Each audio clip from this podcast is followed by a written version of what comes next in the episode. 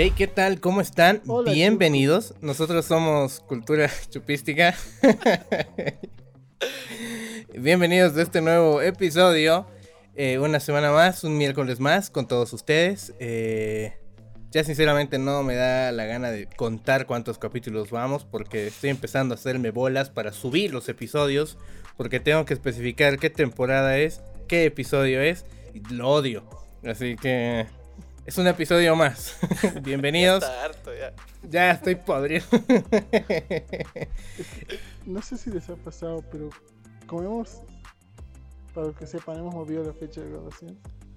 O para los que no sepan en realidad. Y como grabamos con una semana de anticipación ahora, a mí me cuesta mucho seguir igual en qué capítulo estamos. Ya es muy fácil perderse. Yo digo que le pongamos números random. Así, número 542 y al siguiente le ponemos 328, así. Hagámoslo en, eh, hagámoslo en romanos, pero leyéndolos literal. Capítulo C. Listo, la mierda. Capítulo X. Y nos cagamos en la tapa. Es una idea. Es una idea más radical. Pues nada, gente querida, bienvenidos a un episodio más. Bienvenidos a este canal que cada vez lo van haciendo más suyo y nos van haciendo más suyos. Somos sus perritas de a poquito.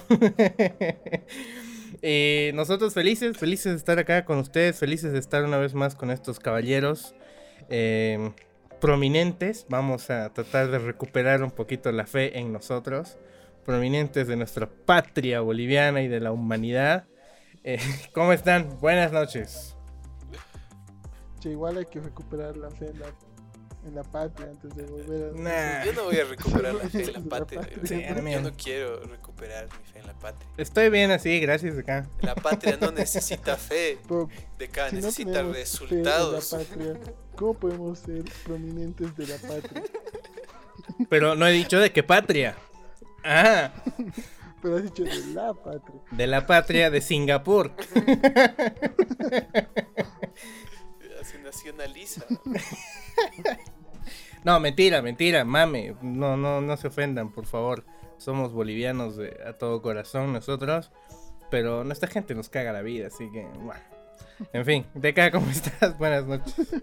Buenas noches, muchachos. Buenas noches peor. a todos. sí, de hecho, queremos a nuestra patria. No a la gente. Pero que no se lo tomen a pecho. No queremos a la gente en general, no solo a los bolivianos. Sí, sí, buena aclaración. No es personal. No es personal, somos antisociales, estamos mejor eh, solos, creo, o como ermitaños. Sí. Che, se nos viene un año bastante interesante, no sé si han estado siguiendo. Así que, de parte de Cultura Chupística, que tengan un buen miércoles de este año que ha empezado con, con fuerza. Creíamos que el 2020 había empezado con fuerza, nos ha superado un poco. Sí, por lo menos el 2020 llegó y eh, nos puso una zancadilla, nos caímos y recién empezó a patearnos. El 2021 ha llegado con una patada en las bolas. De entrada, hermano. Pero bueno, así es. Toca. Patada voladora. Con patada voladora. ¿Cómo están muchachos? ¿Cómo están? Buenas a todos los que nos escuchan, a todos los que nos ven. Como siempre, feliz estar aquí con, con los otros jóvenes prominentes de la patria, que no son nada patriotas, pero igual. Es que yo, yo es lo que yo les digo, no, no se necesita fe, se necesitan resultados. Por eso me estoy postulando para presidente de la República. Al, al año, ¿son no? Las elecciones. De la República. Desubicado, ni siquiera República. No hay elecciones al año. Jamás me Pero postularía. gobernador paseño, pues. Jamás. Puede ser, ¿no? Pero voten por mí. Todo va a ser gratis. Como les gusta. Todo gratis. Esa va a ser mi ley. Se los vamos a trabajar, promesa. No va a tener que hacer nada. Archie se compromete a despertarse a las 5 de la mañana todos los días y empezar a trabajar desde las 5. Y Se los voy vamos a comprar pancito y se los vamos a ir a dejar a sus casitas. y voy a salir a las 10, 10 y media de la mañana. Y ya, pero voy a ir a las 5. Voy a estar temprano, eso es lo que cuenta. Eso es lo- todo lo que importa. ¿Cómo Va están a trabajar muchachos? cuando nadie más trabaja. ¿Cómo les va? Así es. Solamente cuando nadie más trabaja. Así que claramente soy la mejor opción. Claramente soy el mejor candidato. No sé cómo ningún partido todavía no me ha fichado. No lo entiendo, hermano. Están locos. Somos un buen gabinete. Los, ¿Estás de acuerdo que los tres somos un buen gabinete? No, no, no estoy de acuerdo. Sí. No les daría, no les daría poder. Porque van a. Deca, yo sé que el DECA va a pedir el Ministerio de Gobierno. Para, No, para meter mano dura, hermano. Yo lo conozco. sí. Yo quiero el Ministerio de Justicia. Ve, igual va a ir a, va a ir directo a darle, entonces yo sé que es peligroso. Yo sé que en sus mentes harían lo correcto, pero pero me temo que termine mal. Me temo que Así Esperemos a que nos fichen. Nos que daremos que unos, en unos 10 No, años y capaz y vamos para la presidencia. estoy acá, estoy esperando, estoy libre por el Quieren momento. suave, pues, del del gobierno. Bueno, Ahora, ¿de qué vamos a hablar hoy día? ¿de qué vamos a hablar? Hoy eh, veníamos charlando, ¿no? Eh, creo que esto debería ir para el bloque de, de la previa. Más bien no abordamos mucho más del tema. Salió sobre la marcha. Últimamente, como decía de acá, conforme hemos movido eh, el día de grabación, tenemos más lapso de tiempo para nosotros, digamos, en ese sentido. Así que ya eh, nos, nos está valiendo sorete incluso pensar en qué vamos a hablar en, en seis días. Entonces, directamente llegamos y mientras, mientras Quiero preparamos claro, todo. No, pero ¿sabes, sabes cuál es la gran Yo desde el diferencia? principio, Bueno, eh. Arch- Archie es desde, desde el principio. Gracias. Yo me he ido quedando en el camino y Deca todavía estaba jalando el coche. No, el Ya- Deca- A ver, dense, dense una idea al principio. Si quieren, vuelvan a ver. El Deca le, le- le interrumpió el saludo al churco. Pero no saben lo que ha hecho. Le ha avisado antes. Es tan Exacto. formal, es tan. Así de preparado, Chuco, te voy a interrumpir mientras haces el saludo. Y lo hizo. Creo que pensaban que no lo iba a hacer. Sí, eso fue lo más gracioso. ¿Por qué, lo, ¿Por qué nos avisaría? Nadie lo sabe. Pero, o sea, a ese, a ese nivel, el, el DK creo que todavía es la, es la brújula de este barco. Sí, en algún momento se va a ir a la mierda el Deca también y este programa va a ser eh, un quilombo total. Le hacemos lo de los números, no se olvide. Sí, Listo. números random. En el momento que Deca llegue sin tener nada preparado, nada, vamos a empezar a tirar episodios así, al, al pedo, sin todo, todo random, con, con errores ortográficos por todo lado, así, Random nos va a valer chorizo. 427. Pues nada, hoy, ¿qué les parece si ponemos sobre la mesa la evolución que hemos tenido en la vida en cuanto a la tecnología? De todo un poco. Eh, en el título podrán ver que estamos definidos como de cassette a Spotify. eh, pero vamos a abordar de todo un mucho. Creo que es, es lo, más acertado. Y, está divertido. Ya lo veníamos hablando un poquito. eh, está divertido. Son cosas. Bueno, por lo menos nosotros que tenemos edades diferentes y estamos distanciados. Y, y los que venimos por lo menos de los 80s, 90s, un año en ese entonces te hacía pues la diferencia brutal. Porque en menos de un año pasamos del, del disquete al CD, ¿no? Entonces los cambios son ca- grandes. Así que nada, ¿quién quiere arrancar? ¿Por dónde quieren empezar? Lini, por favor. Bueno, a mí me hace, me hace poner un poco nostálgico, porque la mayor cantidad de cambios se han dado mientras nosotros estábamos creciendo todavía. No sé, es como que creo que nuestra generación ha sido una de las últimas en experimentar ciertas cosas, como que sé que nuestros viejos han estado mucho tiempo con el vinilo, por ejemplo. ¿no? Ellos siempre hablaban del vinilo y ha sido una cosa que ha durado muchos años para ellos. Y luego con el cassette, y ese cambio ha sido súper importante, ¿no? Porque ya se podía copiar y ya podías piratear, que lo importante es piratear, como ya lo hemos hablado antes en, este show. Eh, entonces, eh, creo que ellos han, han experimentado esas dos cosas durante su juventud y en nuestro caso todavía hemos podido un poco saborear eso, ¿no? Que era eh, escuchar un vinilo, no todos, algunos, pero el cassette sí que sí, casi todos los, los niños de los 90 lo hemos conocido. ¿no? Como que es, es, el primer así, el primer medio así en el cual podías así guardar música que la mayoría de nosotros hemos conocido. Y después ya ha sido, desde que ha salido el CD, yo me acuerdo que ya ha sido ya así para así como cohete, así cada año salía otra cosa. Primero eran los CDs y luego me acuerdo cuando yo estaba alucinado cuando salieron esos los reproductores portátiles, los, los Discman.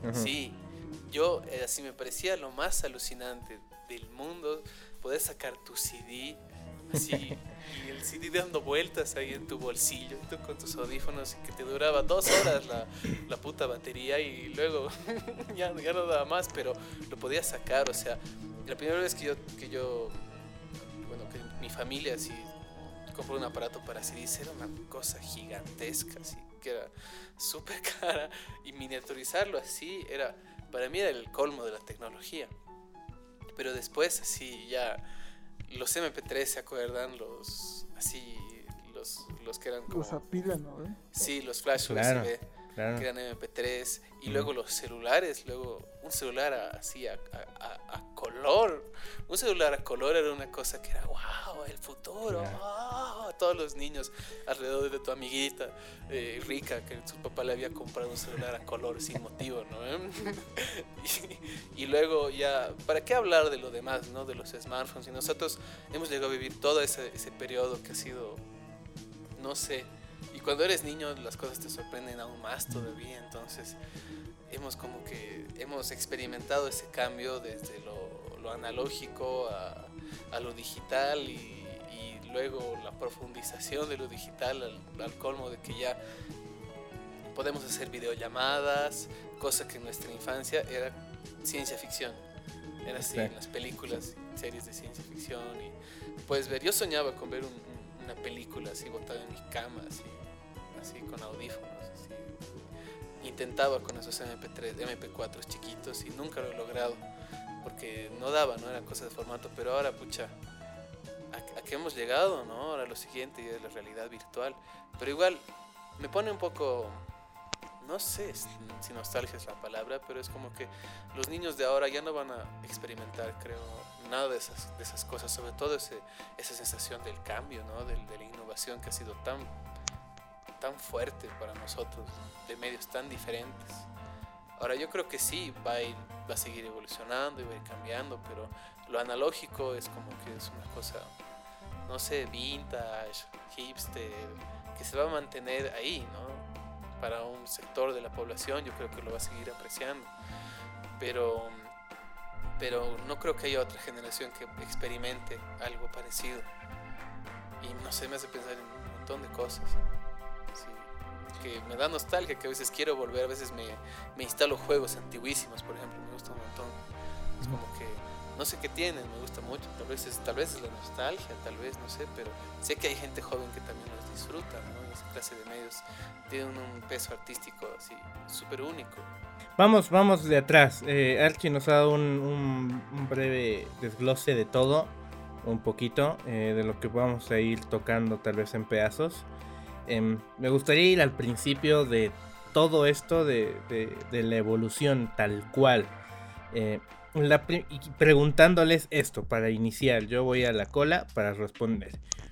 Eh, ¿Qué edad ustedes asumen o recuerdan tener cuando tuvieron su primer contacto con algo tecnológico en su vida.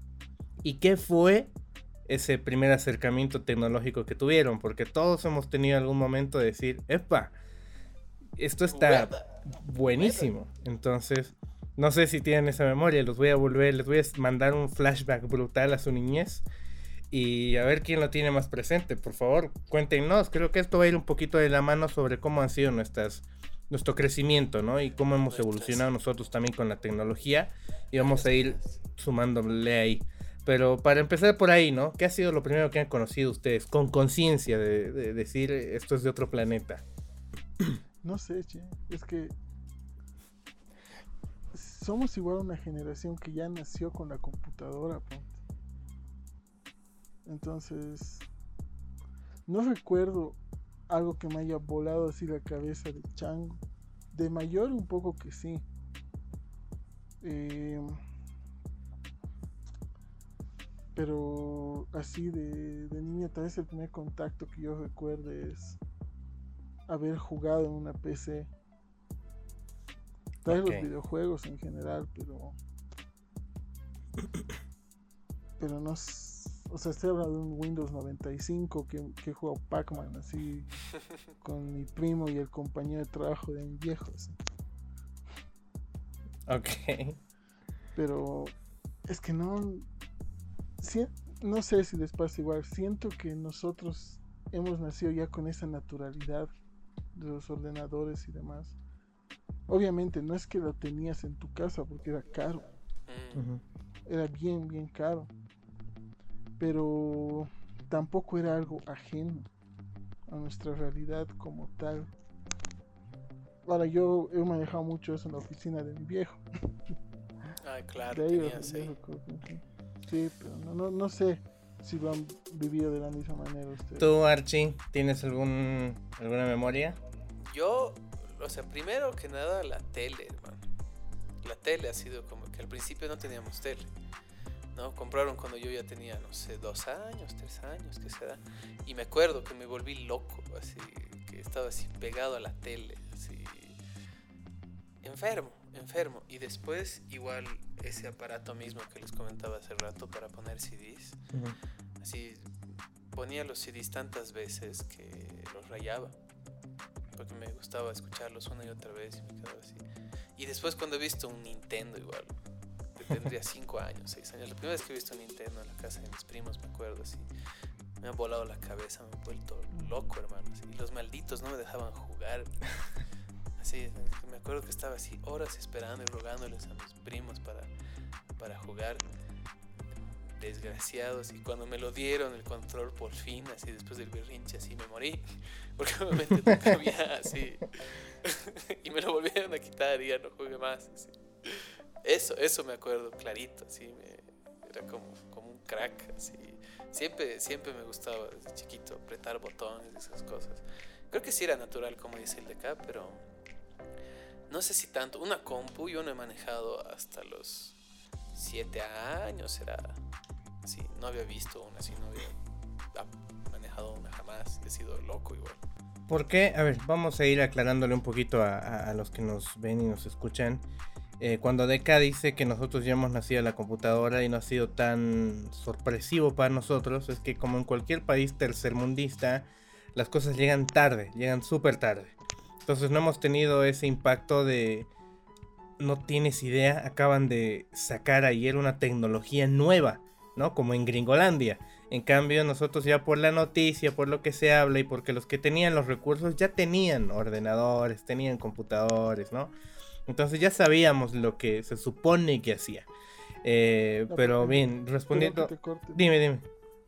Yo me refería más a, a la época, porque ponte la gente que ha vivido en los 60, los 70, es como que, ¿qué demonios han inventado? Así.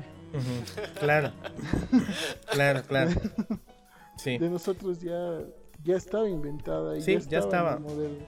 Ya tenía base sólida, ¿no? Ya estaba empezando a, Es- es más, acrecentar y mejorar y implementar más cosas. Eh, ya había pero- computadora personal, que ha sido Sí. uno de los adelantos más Ujú. trascendentales. Pero como dice el churco, mucho más lento acá. Como que ha tardado Obviamente, mucho más tiempo, Claro. ¿no? Claro. Entonces Era un nosotros ya lo hemos tenido todo, digamos, mejorado por el tema de, del lugar en el que estamos como país, digamos. Ya lo teníamos todo mejoradito porque afuera se hacían las pruebas, eh, se inventaba, se maquinaba y ya para cuando llegaba aquí ya la, te- la tecnología estaba más sólida, ¿no? Pero creo que el primer contacto de todos, de todo el mundo, creo yo, eh, de nuestra época, creo que ha sido la televisión. Creo que ese ha sido el primer contacto que Sí, hemos sí, tenido, sí. directa o indirectamente, ¿no? Entonces yo creo que esa está implícito ahí. Pero para mí el, el contacto con conciencia, porque a ver, cuando nacimos ya, ya tal vez teníamos televisión o en el transcurso de nuestros primeros cinco años ya, ya se adquirió la televisión, entonces no fue tan wow. Pero a lo que iba es a lo que tú agarraste fuera de la televisión y dijiste, epa, esto no lo conocía. Y para mí, el primer acercamiento con algo nuevo fue con, con un teléfono fijo. Fue con un teléfono fijo porque en ese entonces recién estaban jalando las líneas y se pagaba eh, se pagaba participación, sociedad, no me acuerdo cómo se llamaba. Sí, sí. Se pagaba y era pues una millonada de plata y tenías que hacer jalar cable, poste. Era un quilombo y costaba miles de dólares. Literalmente costaba más de 5 mil dólares. Y un día mi papá hace todo el trajín. Yo no entiendo, ¿no? En ese entonces uno no entiende, pero trae, trae un teléfono y encima del teléfono era inalámbrico. Wow. Puta, para nosotros era ¡Wow! No me jodas.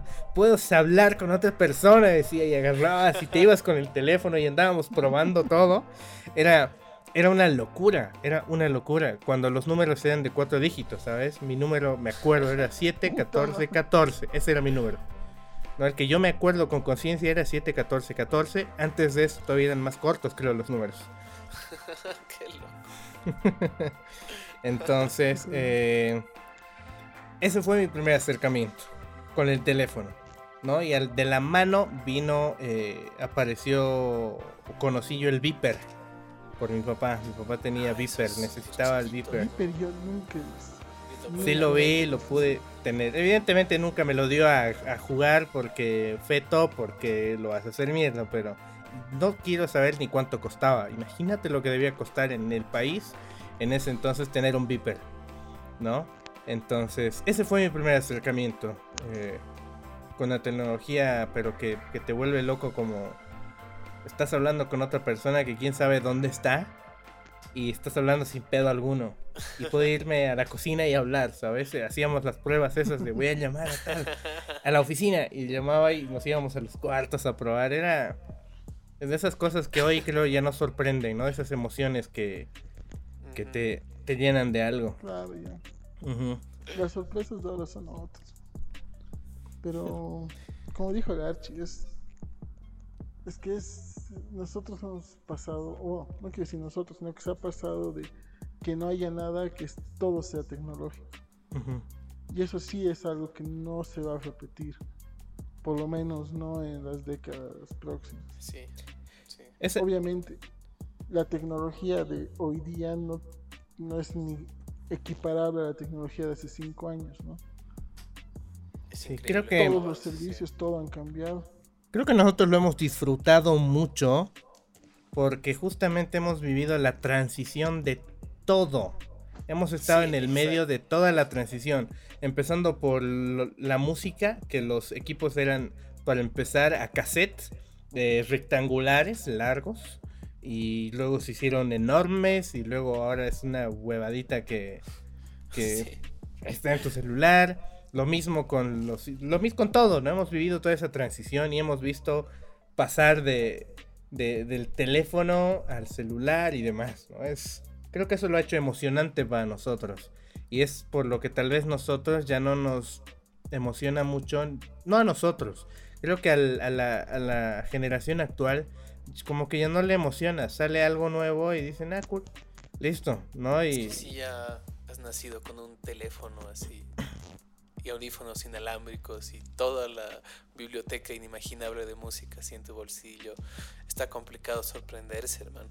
No los culpo. Pero, pero ponte, alguien que haya nacido así, alguien que haya nacido, no sé, 2005, digamos, y que ya para su niñez o adolescencia ya, ya era todo inalámbrico, ¿no? sí, Aún así, cuando salió, cuando salieron los primeros programas de realidad virtual, ya tenía que haber flipado. Le ha tenido que.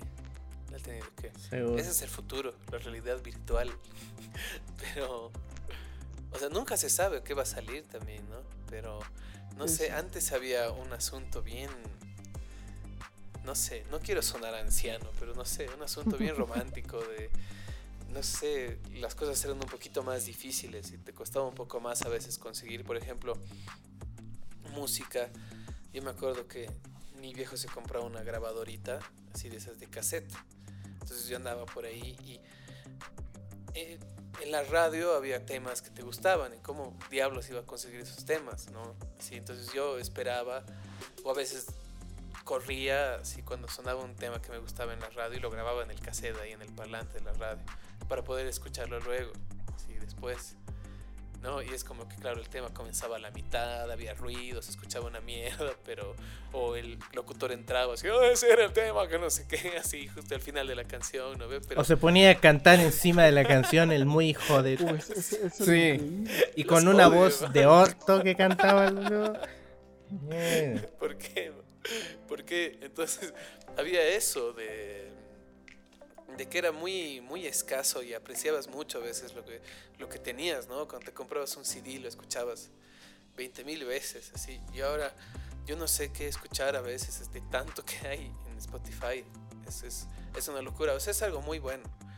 Creo que es algo que a mí me hubiera gustado tener, tal vez, ¿no? Creo que a todos nosotros. Así que nos rogábamos así entre nuestros amigos para que nos pasen música. Después, cuando había lo del MP3, ya que no tenías espacio en tu celu. Yo me acuerdo que con el DK en el colegio era como que, sí, no sé qué, me estoy ahorrando para comprarme una tarjeta de, de 10 gigas, así, para mi celu, que 10 gigas, viejo, ¿qué te pasa? Así, es demasiado, así. o sea, tarjetas de 10 gigas que hemos salido cuando ya hemos salido del cole. No, había, había. 2 gigas. en aquel entonces, tener un giga era, ¡buah! Tienes claro, plata, era brutal. Te has ahorrado. Yo me he comprado una de 10 gigas y no, mi celular no la reconocía porque era muy grande. así, o sea, era para una cámara fotográfica, algo así. Entonces, la, música que podías tener en el aparatito era, era así limitada, igual, no sé, no sé. Era, e, era loco, era, era, era diferente, ¿no? Así te almacenabas tu, tu playlist y tú mismo la curabas, así con con toda la, así, el cuidado porque tenías poco espacio, tenías espacio limitado, ¿no? Entonces, bueno, no sé cómo, cómo habrá sido para, ustedes, pero igual, pucha, salir con audífonos a la calle, con lo, que decía del Disman, luego tener 60 temas, luego 130 temas, luego, luego que ahora, mientras tengas internet, tengas millones de temas, no sé, es un cambio bien brusco que a veces a mí me cuesta procesar un poco todavía. Sí, pero, viendo, mira, yo, yo nunca tuve un Discman, era mucho lujo. Yo nunca pude tener un, un Discman, eh, no era, no era eh, concebible que se gastara la plata que costaba comprarse, porque en aquel entonces costaban sobre los 100 dólares. Eh, pero sí llegué a tener un Walkman. Creo que eso es, eso es de hecho el padre del Discman, ¿no? Yo tuve un Walkman. Exacto, era un, bloque de ladrillo de este tamaño que si no tenías bien puestos los pantalones al piso, hermano. Y, y la pila te duraba una vuelta del lado A del cassette. No duraba nada. ojalá haya gente que entienda cuando digo lado A. Espero que haya alguien que sepa que es el lado A de un cassette. Entonces ya uno sufría cuando empezó a morir la canción. no. y ese fue, creo, para mí, el Walkman fue una maravilla. Ufa, fue lo mejor de todo. Ya cuando salió el Discman era pues una locura, de hecho. Pero no, no, no pude tener ni probar nunca un Discman. Yo brinqué, creo, del Walkman. ya el computador en casa con el CD en formato MP3 que te almacenaba cientos de canciones. Creo que me brinqué todo eso. Y mira que yo tuve un computador y usé un computador aprox a los 14. Ya formal, con Windows, ¿no? Con Windows 95 también. Pero eh, antes del Windows 95, mm, no sé, es que aquí llegaba todo tarde. Del buen lado mi papá se trajo una DOS los que no saben, se los vamos a poner exito una liguita con la especificación que es de OS, pero en un ordenador que solo tenía teclado, no tenía mouse. Eh, y era una sola pantalla en azul con letras amarillas, ponele. y todo funcionaba a comandos. Querías hacer, escribir un texto, tenías que introducir un comando. Querías ejecutar algo, tenías que introducir un comando. Querías jugar algo, tenías que ejecutar un comando. Y todo era a base de comandos.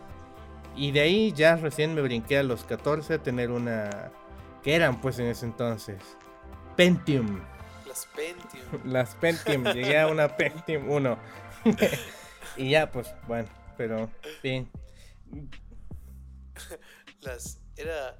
Me acuerdo que las Pentium 3 eran así lo que se pensaba que era lo máximo que iba a llegar la humanidad. No era como que ya la compu gamer del momento. Nosotros teníamos computadoras en el colegio. Ahí es la primera vez que vi una, una compu. Así, y, y tenían así Windows 95, 96, algunas tenían 98, la de la profe. Solo que las han mantenido así un buen tiempo, ¿no? Pero. Y poco a poco fueron llegando los. sí. los sí. Solo que. No sé. Sido. No sé, para mí era una locura manejar la computadora. Jugar. Jugar era. Era, no sé, no sé, era demasiado éxtasis. No sé, ahora veo que los niñitos les dan ¿no? la tablet o el celu para modo de niñera y ya manejan así, claro, son, no sé, creo que nosotros no somos nativos digitales, o no sé si somos, tú Sí. me vas a corregir de acá, pero los niños de ahora ya son, ¿no? Es como que igual eh, tienen esa, esa habilidad innata para manejar la tecnología, que es, es increíble, porque claro, la manejan desde, casi desde, desde el primer momento, ¿no? Pero no sé, a mí nunca se me va a ir la, la fascinación.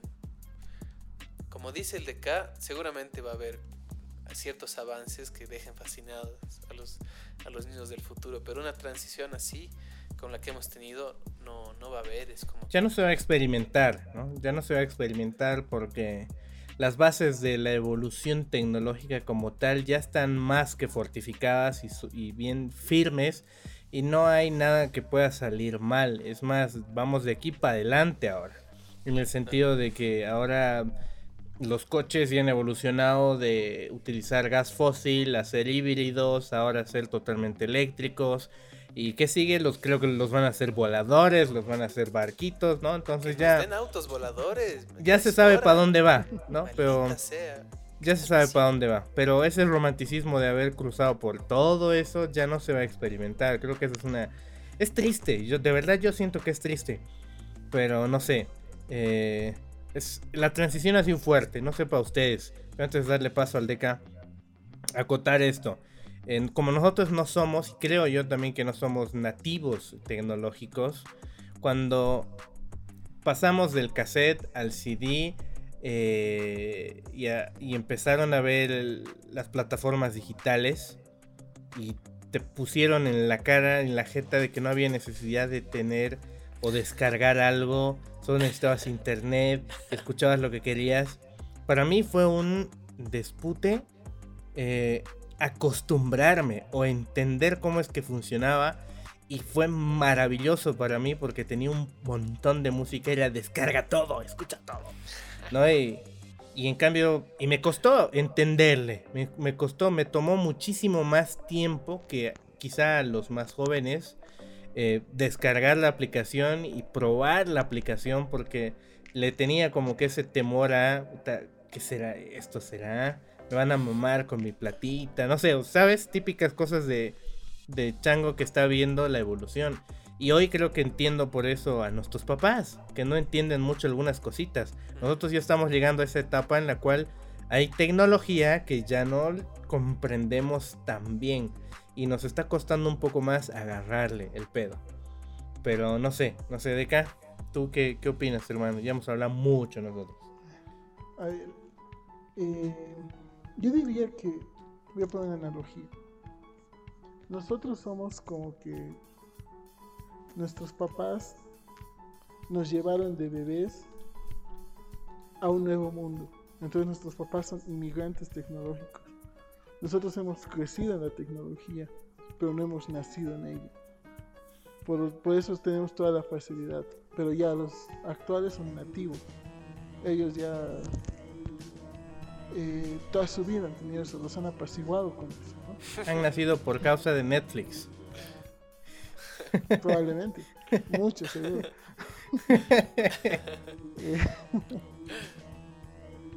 ¿Sabes?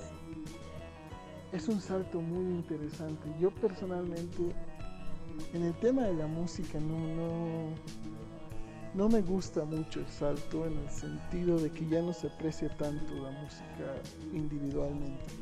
Claro. Es como que las canciones, las canciones pasan muy desapercibidas, muy en el montón. La gente ya no está, ya no existe esa emoción de me he comprado un disco me conseguí un disco, lo escucho toda la tarde, lo cuido cómodo, no, ya no existe eso.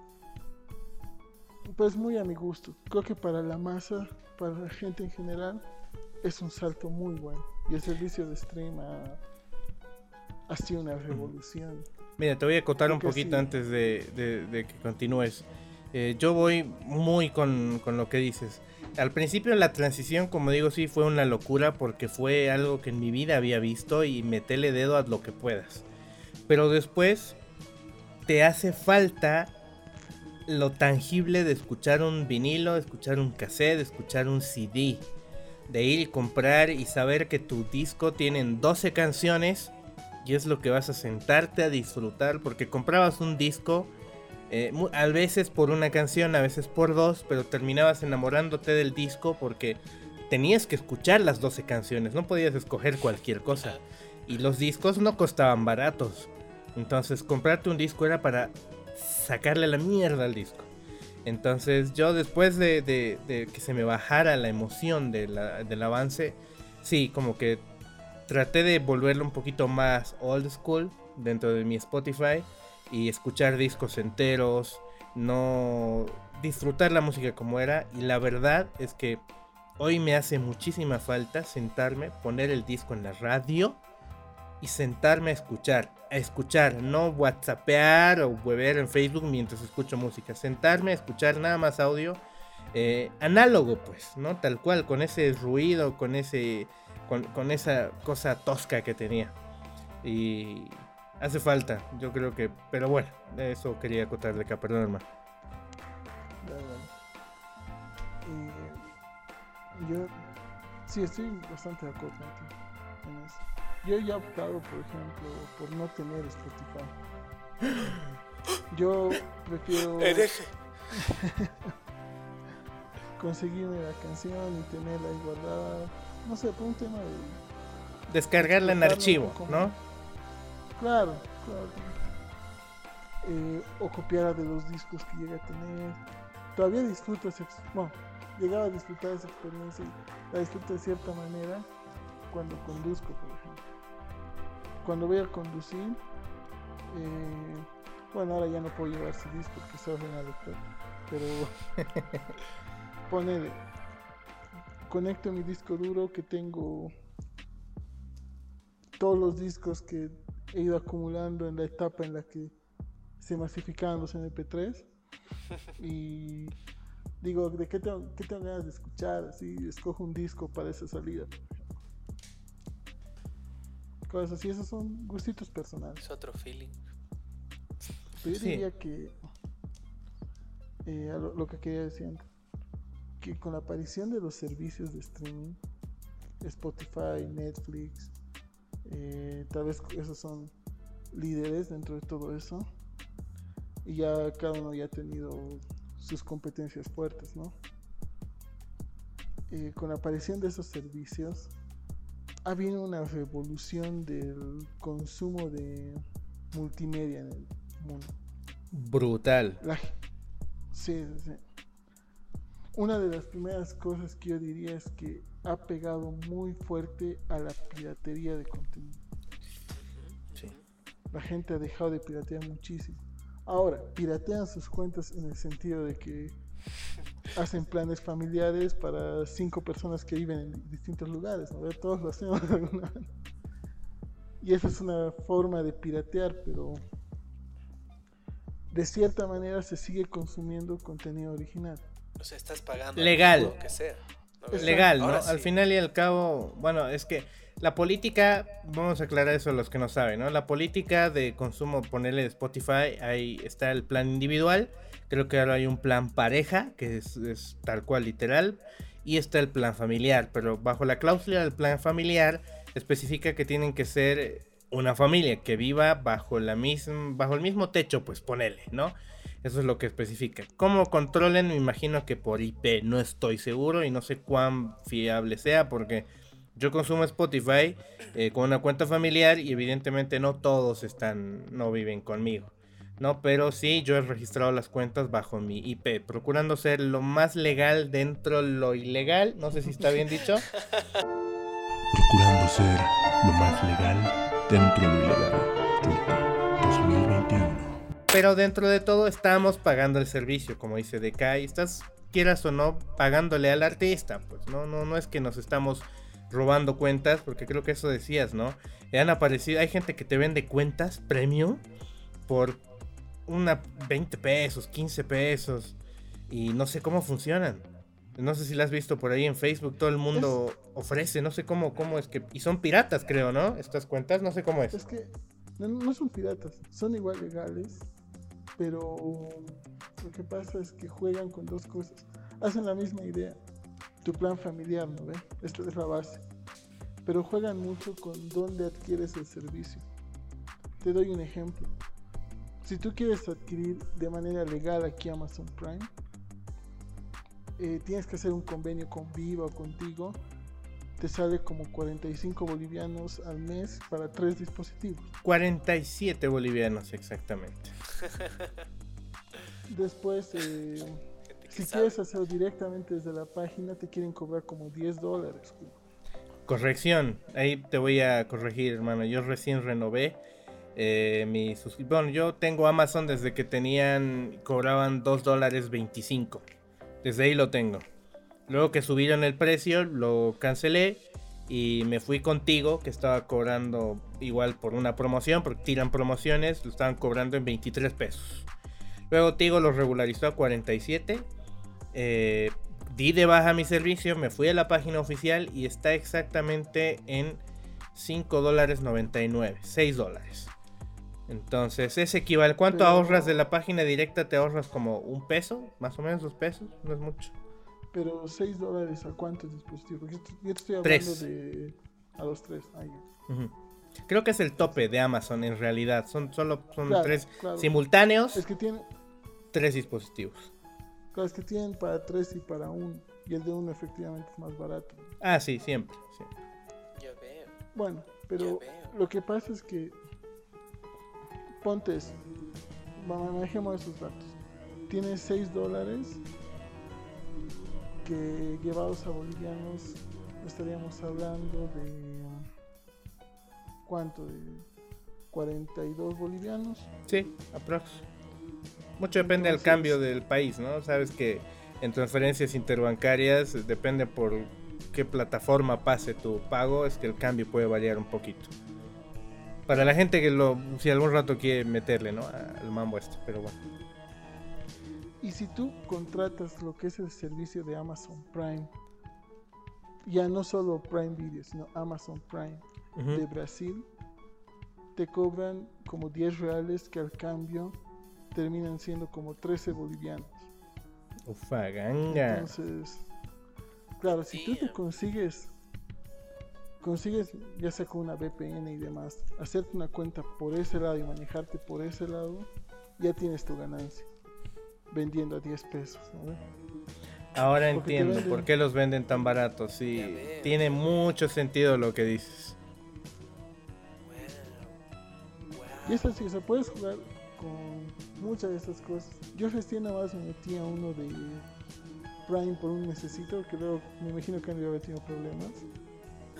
Y claro, a mí me costó 10 pesos ese mes. Y ya cuando terminó, me mandó a la página de precios y me decían 99 pesos mexicanos. Entonces ellos habían Claro. agarrado desde ahí. Claro, claro. Ya claro. veo, ya veo. Sí, porque alguna vez mi hermano eh, me regaló una cuenta de Netflix, ¿no? En, en su cariño, no sé de dónde, y me imagino que por estos tratos, pero cada cierto tiempo la cuenta caía y tenían que mandarle otro, otro usuario y otra contraseña. Entonces me imagino que es por el tema de los VPNs, ¿no? Ya sí se la, Em, se la Sí, pillaba. seguro. Sí, sí, sí, sí, sí. sí. Bien, pa- Yo una vez. No dime, dime. No, no, no, solo quería aclararle a la gente lo que es un VPN. Ya que estás charlando vos, dale la aclaración porque mucha gente seguro le va a interesar, ¿no? Porque hay cosas que... Maravillosa, maravillosa tecnología. A ver, lo que pasa es que cuando tú te conectas a internet, tú mandas desde tu dispositivo a tu router, de tu router a tu servidor de internet, que es la empresa a la que contratas, y ese ya se encarga del resto. Entonces, por esa salida, ellos pueden conseguir tu ubicación y demás, porque es parte de la información que se maneja. Ahora, cuando tú manejas una VPN, que es una red virtual, lo que haces es como que manipular esos datos y engañar al servidor para decir que tú no te encuentras en Bolivia, te encuentras en Brasil. digamos. Eso es una VPN a nivel general. Maravillosa para- herramienta. Sí, fantástica la herramienta, de hecho. Bastante Eh, ilegal, en realidad. Basta. Es ilegal. ¡uh! Oye, pero dentro de lo ilegal es legal, porque hay plataformas de VPN como Ghost. V. Sí, es que es verdad, como Ghost VPN, que para mí es la mejor que hay, que te cobran una suscripción y funcionan de putísima madre, son fantásticas y te dan soporte para plataformas en streaming, te dan soporte para todo. Entonces, tú vas y le pagas a Ghost VPN y ellos te dan acceso a que vayas a, qué sé yo, abrir tu Netflix en catálogo de Ucrania, ¿no? Y, y es que es diferente, porque para la gente que no sabe, depende del país, el catálogo de los streaming son diferentes, totalmente. Sí. Aquí en Bolivia y en Latinoamérica, si vos abres Netflix y quieres ver algo de Marvel, como ponerle Black Panther, no hay. Pero si te conectas mediante una VPN a Estados Unidos, está casi todo lo de Marvel. Entonces, así funcionan, ¿no? Los catálogos, por si acaso. Y por eso a veces, no sé, si te puedes permitir tener una VPN y la vas a gozar, si eres de multimedia más que nada, ¿no? Y sirve para otras cosas, igual para esconderte cuando descargas cosas por torrente y otras cosas más ilegales. También sirve Sí. para eso la VPN. Como dice el churco, vayan a. Ya. los mandan a. No es un patrocinio, a- pero si nos patrocinas, bien. Patrocínenos, por favor. Sí. A eso hemos Yo no me llegado. acuerdo qué iba a decir. Está pensando en la VPN y en... VPN. Uh, VPN. O sea, redes todo esto ha comenzado por el hecho de que ahora. dent- y- ¿Cómo dice el churco? Y, o sea, Legal dentro de lo den- ilegal. dentro de lo ilegal es legal, o sea, o, o viceversa, ya no sé, pero antes, durante un tiempo, la piratería ha sido como que bien dominante acá en, en Latinoamérica y en el tercer mundo en general, pero como decía, el, el, el DK era muy caro y un lujo tener un disco, ¿no? Es como que es algo que te podías dar un, no sé, el gusto cada cierto tiempo, ¿no? Y alguna gente no lo hacía, entonces yo creo que casi todos hemos, hemos sobre todo en la época de los MP3, hemos tenido un flujo de, de cosas piratas y hemos comenzado a descargar tal vez algunas cosas. Es como que de no pagar nada, ahora pagas un poquito, ¿no? Aunque sea, aunque le lleguen 0,006 centavos al artista y todo el resto se lo quede Spotify, Claro. igual pagas, o sea, aunque, aunque pagues ya 12 pesos, 15 pesos, pagas un poquito, ¿no? Y es como que es, es un cambio importante también, que es como que la piratería ha propiciado también este cambio, ¿no? De, de la música digital. Sin eso nunca hubiéramos cambiado, pero no sé, yo mentiría igual si dijera que no, no extraño todo el, el mambo de los CDs. de Todo lo rústico, ¿no? Lo todo, análogo. sí. Ver un VHS. Tiene, tiene, es otro sentimiento porque es algo que valorabas más, porque no sé. Es igual como dice, ¿no? Cuando me, me- me trasladé hace unos, hace unos meses y no tenía internet, ¿no? entonces comencé a escuchar la música que tenía eh, así en mi disco duro y es como que es otra cosa, ¿no? Es así, a ver, como dice Leca, ¿qué escucho? A ver, ¿qué disco entero me escucho? Esto tengo, esto no, es, es- no sé, No sé si, si podrán entenderlo. Eso me pone un poquito triste que no, no, no van a poder entender tal vez, tal vez eso las personas que han tenido acceso inmediato a, a- a tanto, ¿no? Desde, desde el principio, pero indudablemente también tiene sus, sus grandes ventajas, ¿no? Sí. Es, es verdad. Como el Em, VPN, ¿no? Que te puedes esconder sí, sí, del sí. FBI, del gobierno. Porque si hablamos tal cual del cassette a Spotify, creo que el precursor de el, el streaming ha sido Napster. Sí, sí. el- Ubican los Napster, no, no, lo- no lo Napster llegué a usar. Yo, No, yo llegué a. Napster cuando ya estaba muerto. Es decir, Napster eh, era una plataforma donde tenías música gratuita. Y por eso es que se fue al pedo, ¿no? Porque no era rentable para el artista y era mucho dinero que se perdía. Y creo que ese fue el primer intento de facilitar música digital. Eh, es que Napster no, no era legal, no, no era, no era de streaming. Era un programa en el que tú tenías tus canciones en tu computadora y las escogías compartir. Entonces era como pasarte tu disco con tu amigo, pero a nivel internet.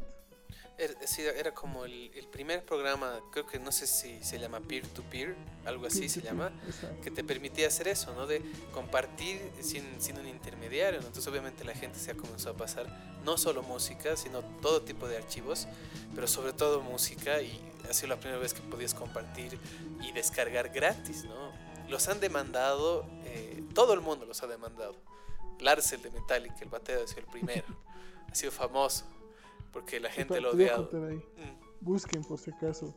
Lars contra Napster. Es una Es- joyita ese es video. O vean el episodio de, de justamente de esto de South Park. No sé bien qué Sí. capítulo y qué temporada es. no, Eso ya es una joya. Pero eh, eh, esa es una buena joya. Ahí explican mejor que en Sí, cualquier blog sí. lo que sucede con esto de la piratería. Los han, los han demandado por ciento, 101 o algo así billones de dólares, hermano. La RCA de, los, de las disqueras gringas los han demandado así, pero nunca más ha vuelto a ser igual. Pues ahí ha comenzado el declive, ¿no? Yo igual nunca Claro. lo he visto, Napster, tampoco lo he visto, pero por ahí comenzó el hecho de poder descargar cosas gratis. Yo he visto el Ares, no sé. no sé si Ufa, Ares era, era una ruleta rusa, literalmente. Sí, sí, sí, sí, sí. Porque fíjense lo que hacíamos. Pero antes de Ares, antes de tú tener una conexión sólida de internet, que antes era dial-up, si no me equivoco.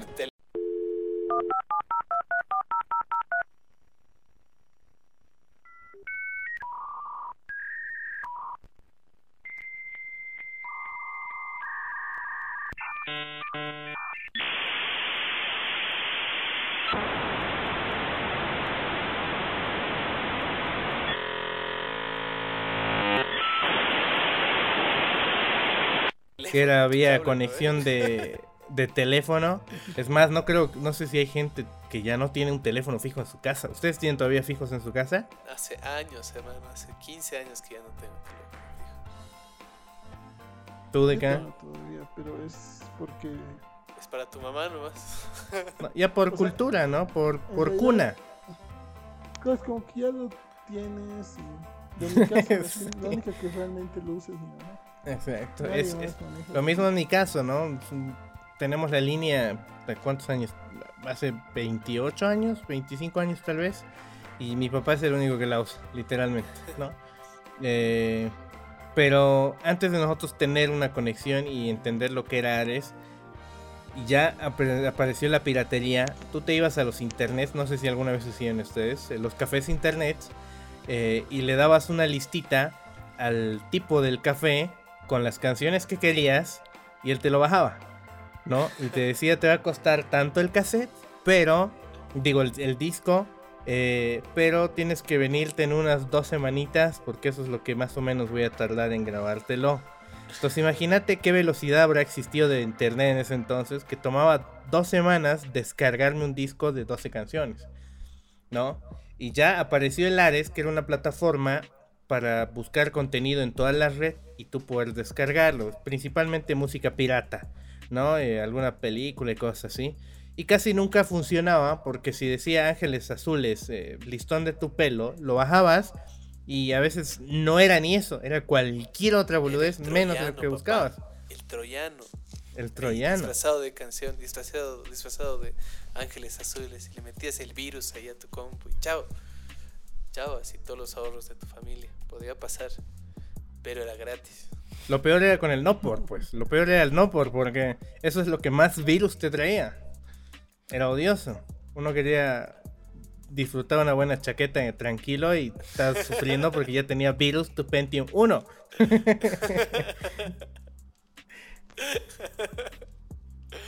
O sea, era, era, era una aventura. Eso sí, era, era, era, una aventura. Y cada vez que llegaba algo nuevo, era como que, wow, así ahora puedes descargar directo a tu compu. Ya no tienes que ir a comprar el CD, digamos, el MP3, así. Que igual no llegaba mucho y no llegaba de todo. A veces yo igual mm, tenía así algunos caseros que ibas y tenían catálogo y, y te, te decían, ya, este tengo, este no tengo, este lo puedo traer igual para la próxima semana o te lo quemo ahorita. Y eso te digo, no hace muchos años, ¿no? Al principio era como dice el churco. Después igual yo, yo igual me pagaba una horita, dos horitas. Ya después, cuando era un poco más rápida la conexión y me quedaba ahí, ponía un disco a descargar y me quedaba ahí, no sé, jugando, haciendo lo que sea o esperando, hasta que un disco igual de 10 canciones, todavía en MP3, se descargue y me lo llevaba a mi casa, no sé, en, en- en un flash de, de un giga o dos gigas que era de mi viejo y se perdía, estaba muerto, o sea, era... Era, era así, era, era, era otra experiencia, ¿no? No sé. Los flashes cuyo tope máximo de almacenamiento eran 128 y 256 megas. Llegaron a tener uno de esos dispositivos. Sí, los O sea, vos ibas a comprar el primer, el primer, el primer MP3 que me compré tipo flash de memory, eh, que cambiaba de colorcitos cada canción la pantallita. eh, tenía 512 megas de almacenamiento y era el top top que pude ¿Cuántas comprarme en aquel entonces. Te- te No me entraban, ¿te acuerdo. En MP3 yo creo que entraban unas 100, tirando unas 100. Bien comprimidas, ¿no? Porque ya tú sabías que el MP3 existía y sabías, no sabías qué ocasionaba ponerle 128, 320 de, de calidad al audio. Entonces tú le bajabas a 96 la mierda, ¿no? Ya con conversores. De ahí tenías más de 100 canciones, chocho, pues en tu Sí, putre sí. MP3, escuchándose horrible todo, pero no sé, che, qué... El época, ¿no? Le ponía igual al, al mínimo y nos pasaba. Él era el más tecnológico, Claro. yo me acuerdo. Él siempre era el más tecnológico del curso, el primero que descargaba cosas así. Y un día llega y nos dice, si le bajas al, al mínimo, Entra más, descubierto, canciones. sí. sí, los pobres músicos, ¿no? Luego, luego uno está pagando mezclas y rajándose en estudios. ¿no? Sí, sí. Me Hoy acuerdo de uno eso está... a veces y digo, ¿qué estoy haciendo? Sí, totalmente. Y hoy uno ya no se sorprende cuando exportas tu audio y pesa 600 megas, ¿sabes? Tu audio. Entonces, y, y cuando pesa menos de un giga tu audio final, uno se preocupa y dice, ¿Qué puta, está que he hecho mal. sí, porque algo ha salido mal. ¿Por qué está tan livianito mi WAP? ¿Cómo se ha transformado la cosa? Sí. ¿Cómo Es pudimos? fuerte, te pones a pensar en eso. Hacíamos es chistoso si buscas los requisitos mínimos de los juegos que jugamos ahí. De un Vice City, de un Counter Strike, de un StarCraft. así es. Qué, qué bueno sea, que, tocas eso, sí. Cuando lo ves, dices, ¿qué, qué está pasando? Así. Justamente por causa de mi hermano. Eh, hace unas semanas, hace unas dos semanas, mi hermano viene y me dice, traté de instalarme el Need for Speed Underground 2. Pero la pantallita es asícita, me dice, puta, es- no se ve nada y no, no hay una versión 1080. Sí. Y, y digo, puta, y me puse a buscar. Hay gente que todo lo convierte, ¿no? Y encontré una versión convertida. eh, pero hermano, creo que antes de tener esta compu de estudio, nunca había podido ponerle a un juego todo tope. Y que me andara como si respiraras, ubicas. Y, y estamos volviendo a eso, como decía Archie, los jueguitos antiguos, los viejitos, es lo que algunos estamos empezando a meterle dedo. Entonces ahí estamos ya 3, 4 días con mi hermano dándole al Underground Sí, 2, pues. que se ve cutrísimo en tope, pero maravilloso el juego, viejo. Entonces, Gran juego. no sé. Juegazo, juegazo. Y eso, eso creo que a veces la gente que está muy acostumbrada al HD, en, en los juegos sobre todo, espero que no se pierdan las, las cosas tan lindas que se han hecho en esa época, que tal vez gráficamente no son tan impresionantes, pero hay juegazos, hay juegazos, así, Sí. hay cosas increíbles, así que aunque tengan gráficas menos avanzadas, pucha, son, son, no sé, son grandes juegos igual. ¿Cuáles, cuáles eran, no sé, los, los favoritos que tenían cuando eran, cuando eran niños? ¿Cuál así les recomendarían a la gente? Así uno medio antiguo o antiguo que, que la gente debería jugar, que tal vez nosotros no conocemos. Mira, lo primero que yo quisiera jugar y que ahora me acordé hablando de todo esto, eh, eh, con mi mega flashback a mi infancia y que hace muchísimos años, literalmente más de 25 años que no lo juego, seguro, ubicas que aparecieron los primeros pseudo Game Boys, que eran los Atari chiquititos, en pantalla de reloj, digamos, en esa calidad. Sí, sí, sí. Y que te decía más de 101 juegos y más decía. Y siempre se repetía la mamada, sí, Pero el del autito de tic, tic. Ese No juego veo, no veo uno de esos hace muchos años. Y puta, si lo encontraría, yo creo que me lo, me lo compraría. Porque debe ser una, una leche deli de jugarte otra vez eso. Entonces, para los que quieren jugar Old, Old, Old, yo creo que tendrían que irse a esa. Porque fue lo primero que creo que apareció. Así, viejo, viejo. Era viejo, era así, de verdad, Sí. como hecho de, de, de cuadraditos, así como de, en reloj, ¿no ve? Era así, Claro, pues eso es qué loco. loco. Eh, yo ya de los juegos así de esa época, digamos, años, eh, Diddy Kong Country, que es de Super Nintendo. Mm, Ese es juegas, el 2 al menos. Ese es juegas. Los adelantada a su mejores época. juegos de plataforma que, que tenía el gusto de jugar. Es increíble. Es tan bueno que lo han remasterizado, creo, para, para DS.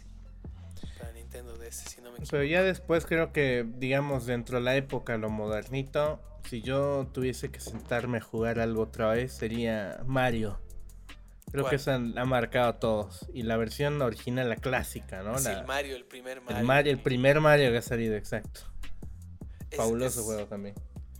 No da de bueno ese juego. Así, Y los años siguen pasando y los que no lo hayan jugado, jueguenlo, aunque sea una vez. Es, es toda una aventura, es una belleza, es una maravilla. Yo, mm, yo no he tenido consola hasta los 20 y pico y siempre quería una, pero nunca, nunca se dio la, la- la chance porque para mis viejos era la peor idea. Era así, ¿cómo iban a gastar ese dineral de plata en algo que encima me iba a alejar de las matemáticas y de nuestro Señor Jesucristo? Así que no era una opción. Pero yo siempre me las arreglaba para, para jugar en la compu de mi viejo. Así que todos los juegos así de, son, son de PC. Así los, los, los, los de mi infancia. Y me acuerdo siempre del... Recién he, he vuelto a jugar el, el Aladdin, el antiguo de Disney. Ufa. Qué juego más difícil, man. Ese sí hecho con. Qué hijos de perra, man. Ese, el Hércules, igual. Eh, esos, jueguitos que eran lo top, ¿no? Antes eran claro. plataformas. Tarzán, Frog. Eso, eso. No. eso. Esos, esos, esos me, me gustaban un montón. Y, Che, y ¿y vuelto ustedes llegaron a hacer esto de los internets de copiarse los, los iconos creyendo que iban a tener los juegos? Oh, claro. ¿Pecaron? Yo sí pequé. Claro. No me acuerdo, pero estoy seguro que lo he hecho. Lo he tenido que haber hecho. No, no, no hay manera de Todos librarte así. de eso. Llevabas así Vice City según vos, así. en tu- Voy a en tu- tener en el juego así. En tu flash, en tu disquete. Sí, qué joda. Oye, ¿cómo pasan los años, no? Así es. Estamos hablando de, ¿qué? De casi 30 años atrás. Sí, ¿Cómo ha cambiado todo? por ahí. Eh, ahí. Decía decir algo. Hay, hay todavía. O sea, nosotros estamos hablando mucho de los juegos que en nuestra época eran triple A, como el Vice City, el Need for Speed. Pero si tú juegas ahora los juegos indies, hay algunos que manejan gráficos hiper sencillos, hiper, hiper sencillos. Obviamente no vas a tener 8 bits, ¿no? ¿Para qué vas a manejar 8 Claro, bits ahorita? pero tienen esa estética, ¿no? Un poco varios. Claro, de hecho. Incluso el mismo Minecraft, Sí, empezó siendo un indie. Eh, pero ahí así hay The Binding of, of Isaac, hay Shovel Knight. Hollow Knight igual. Entonces ¿Qué? hay juegazos de ese estilo. Owl Boy. Busquen Owl Boy. Si se han dado cuenta, también. Los retro como que está queriendo volver un poquito porque la verdad es que gusta. ¿No? Entonces hay muchos juegos mainstream e indies que están empezando a coger estética eh, 2D, con, con, qué sé una imagen tipo 8 bits, con mecánicas de juego super, digamos, básicas, ¿no? Que era lo simple, saltar, saltar, moverte. Y es que gusta, gusta, llama la atención. Yo definitivamente, primero, sí disfruto de todo lo nuevo en cuanto a gráfica hoy. El ray tracing y toda esta maravilla que parece que ya todos son humanos en los juegos. Pero no se compara la experiencia con jugarte un Crash Bandicoot, ponele, de Play 1. ¿No? Entonces es Magia. magia pura. Yo te diría que ahí el factor fuerte es la nostalgia. Y la nostalgia lo que está haciendo ten en cuenta que la gente que ha crecido con con juegos de ese estilo, ¿no? Muchos juegos de 8 bits y demás. Es la gente de Que está programando poder ahora. adquisitivo ahorita, la gente que está realmente con plata para gastar en esas cosas. Entonces la industria le va a dar esas cosas. ¿no? De aquí a 15 años, a 10 años, los retro va a ser tener tus juegos estilo Mario Odyssey, que es con lo que de ahora han crecido. sí, sí, sí. Tienes verdad, mucha razón en ese sentido. Sí, También ¿verdad? hay, hay cosas que. Bueno, es, es en parte por lo que dices, ¿no? Los tantos remasters que está viendo, como del Crash, De hecho, ¿no? Que son para nuestra generación, que ya somos adultos, ya tenemos poder adquisitivo y es lo que queremos, pero también, o sea, lo que dice el Churco es que hay juegos que a pesar de la gráfica y todo, como que quedan en el tiempo porque son muy buenos, ¿no? A pesar de, de, de la época, a pesar de todo, es como que son, son muy lindas experiencias, así que incluso los las limitaciones técnicas le daban otra estética, ¿no? Ese Crash de Play 1 es como que te llevaba a otro lado, así, con los gráficos que había en ese, en ese entonces, pero lo lograba, ¿no? Y era parte del encanto. Igual el Ocarina of Time, son como que juegos Sí. que... creo que te estás olvidando del mejor juego de Play 1 que existe. El mejor juego que Sony va a tener en sus manos en toda la historia. Spider-Man. Ah, Ah, Pepsi Man. justo vi, no me acuerdo en qué plataforma, Pepsi Man. una especie de pseudo meme gameplay de Pepsi Man. Y yo de puta, qué juego. Sí. ¿no?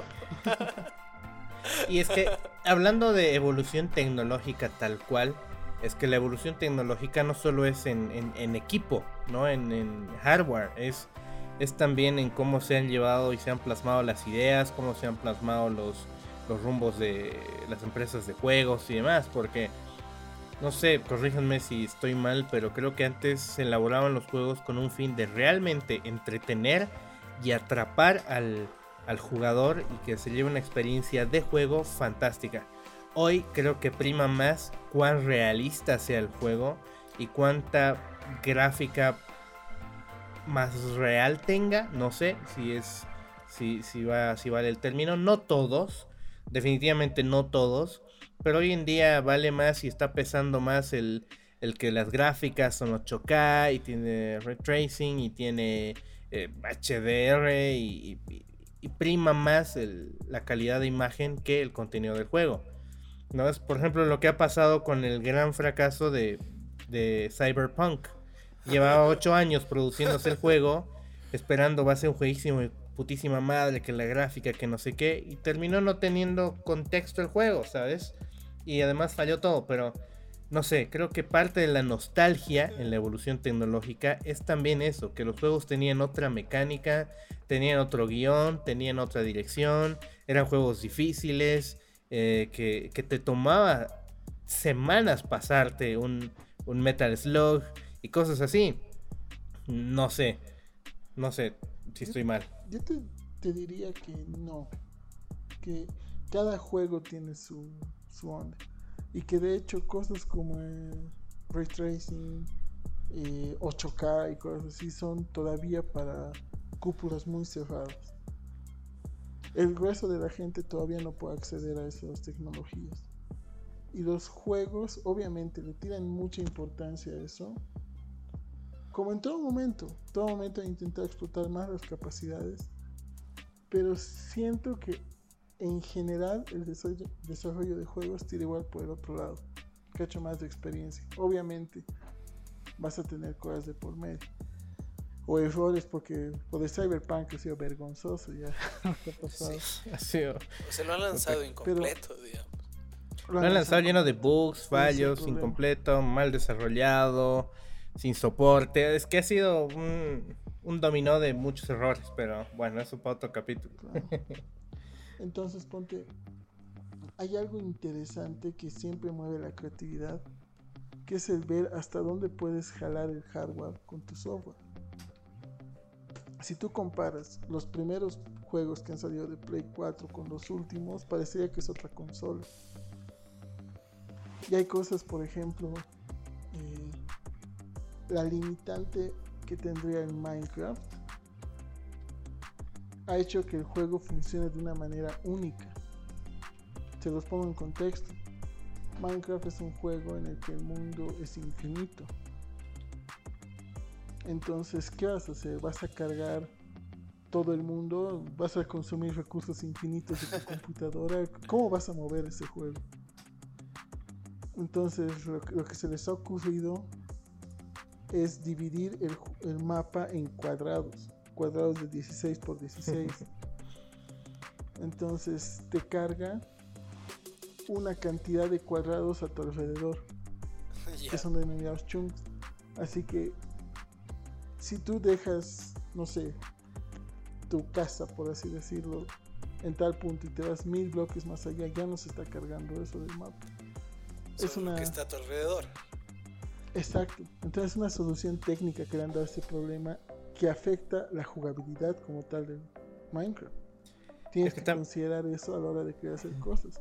Y en tema de dificultad, y voy a seguir tirando un poco de ese juego, eh, Minecraft es uno de los juegos más difíciles para aprender a jugar. Por la cantidad de cosas que tienes que aprender. Y así como este tienes la saga de los Souls, por ejemplo. Es como Todo aprender a que es vivir, Dark Souls. damas y caballeros. Claro. Sí, sí. Entonces, yo diría que hay esa tendencia que dices de tirar mucho por los gráficos, pero no es la tendencia principal. Pero yo, yo entiendo por dónde quiere ir el, el- el churco, en el sentido de que, y yo creo que es una cosa que se aplica a, a muchas otras más áreas, el hecho de que ahora en esta época hay mucho menos deseo y libertad de experimentar. Y eso es muy claro en los, en, en los juegos, porque la mayoría de los juegos AAA eh, se están yendo por un lado más comercial, eh, y eso no es malo, ¿no? Pero eh, están pasando muchas cosas como esta, ¿no? Como el, ejemplo que mencionaba el Churco de un, juego que lo han sacado incompleto, que ha mamado a sus fans con, las preórdenes y hay compañías que ya se han hecho infames por hacer ese tipo de cosas, ¿no? Como EA, ¿no? Electronic Arts, que es así una compañía de juegos que todo el mundo la odia ahora porque tiene prácticas bien cuestionables y esas cosas, ¿no? Creo que una de las de las las diferencias es que no sé, antes creo que sí, como dice el Churco es como que más no sé, vamos a darle una buena historia al jugador, un buen gameplay, algo que lo entretenga, algo que lo haga, no sé, más no sé, que lo haga una experiencia, ¿no? Y ahora la idea es más sacar juegos lo más rápido posible, que se vendan lo mejor posible y hay menos experimentación, hay más estandarización y en todo es así, ¿no? En los aparatos ha habido una época de mucha experimentación en los celulares, no sé, los Nokia, de eso se puede hacer un capítulo entero, de qué celulares han tenido ustedes, de qué, modelos diferentes, o sea, y ahora todo se ha estandarizado más, ¿no? Y es una cuestión que también es natural por cuestiones de mercado, por cuestiones de, de que una compañía no va a querer arriesgarse a perder la gran cantidad de plata que se necesita, pero, pero ha sido bien lindo vivir esa época de tanta experimentación, porque como era nuevo había más libertades que ahora todavía se ven, en el caso de los videojuegos, sobre todo desde el lado indie, pero ya si hablamos de estudios AAA es cada vez más difícil que salga un juego así que realmente experimente, que no que salga de lo, de lo que se sabe que va a funcionar, ¿no? Es como que es más producir en masa, naturalmente, ¿no? Y es como que es, es, es un poco mm, negativo tal vez en el sentido creativo, pero todos son ciclos, ¿no? A ver qué pasa después. Claro.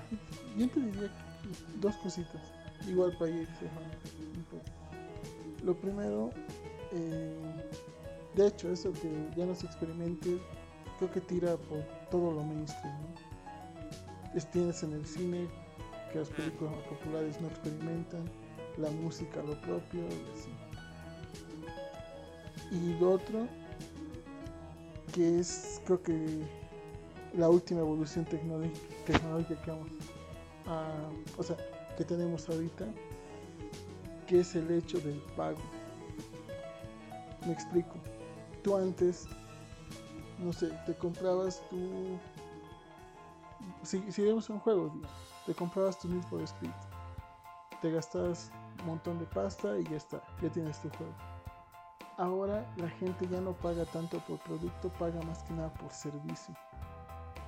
Entonces, hay muchos juegos que son gratis, o sea, gratis, pero tú pagas por cosas extras, que puede ser un DLC, que puede ser el acceso a los servidores en línea y cosas de ese estilo. Eh, así que la otra migración que ha habido, que a mí muchas cosas me molesta bastante, es esa, es tirar mucho a micropagos,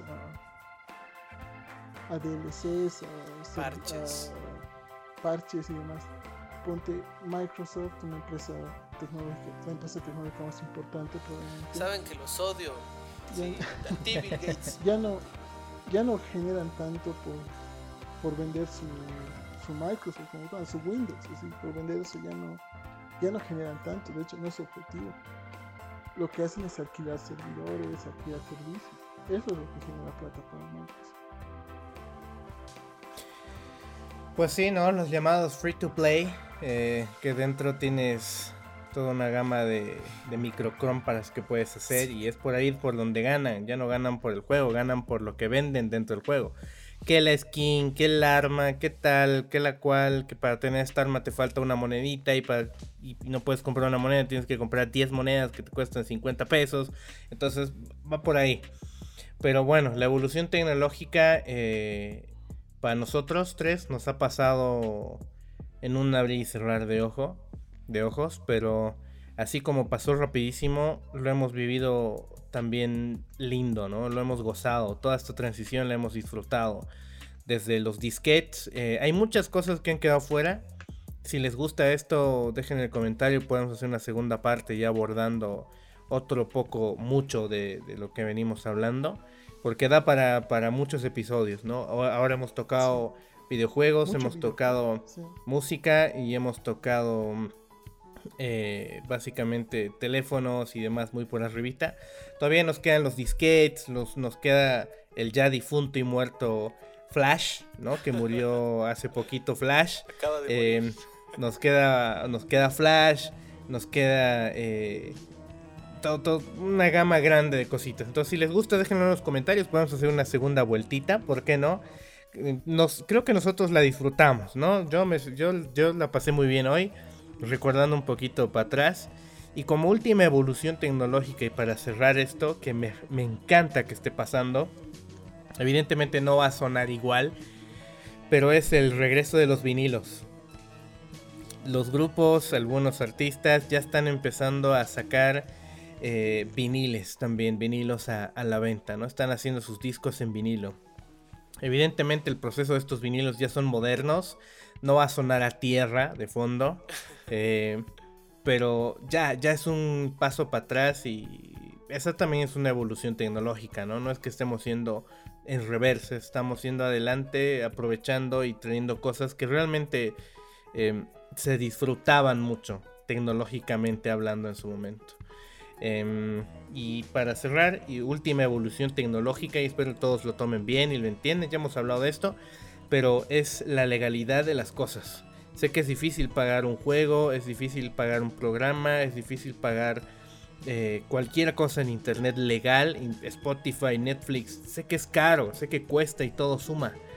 Pero evolucionar tecnológicamente también es empezar a hacer las cosas lo más correctas posible y lo más legal posible y dejar de piratear tanto.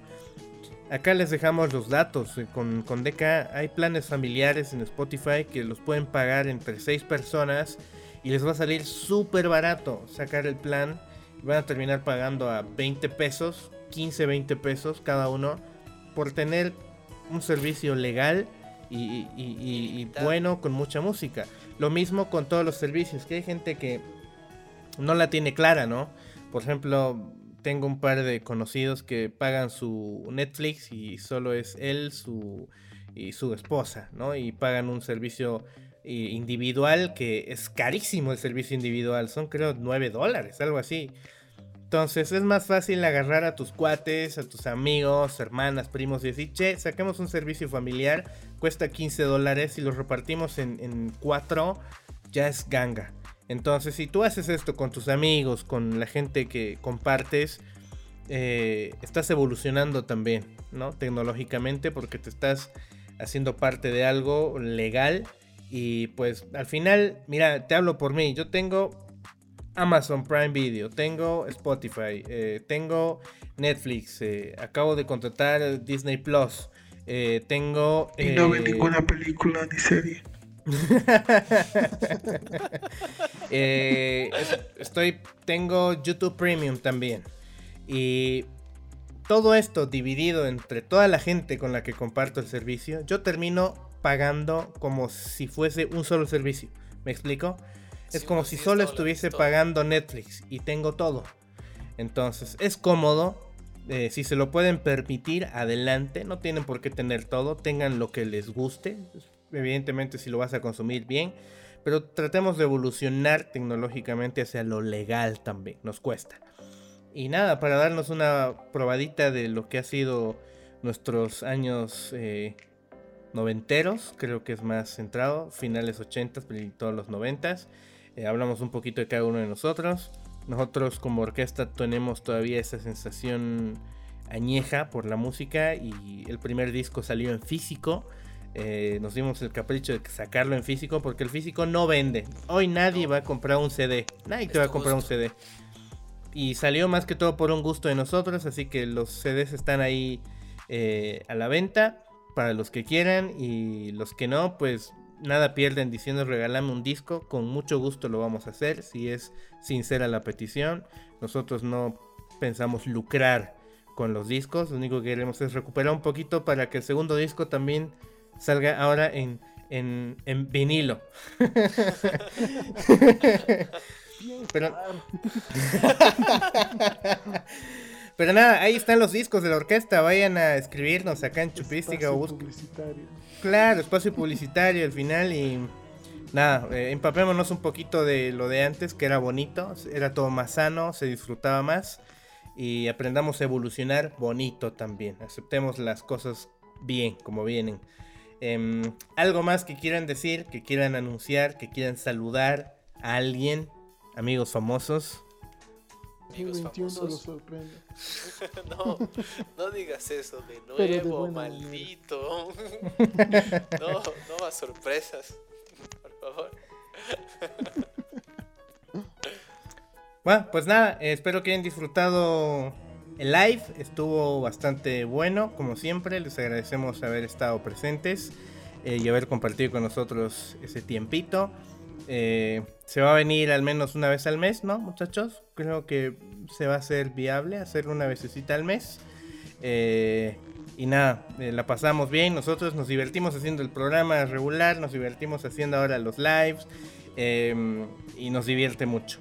Que tengan un bonito 2021 una vez más, ya sé que lo hemos dicho, que, que los sorprenda para bien, em, que la evolución los coja con los pantalones arriba y nada, eh, nos vemos la próxima semana con un episodio nuevo.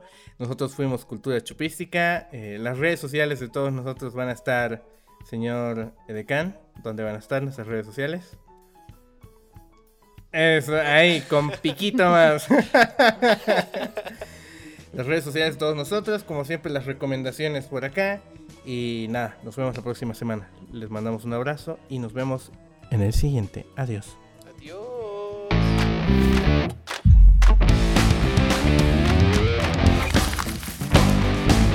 Corten sus cámaras y salen de la reunión.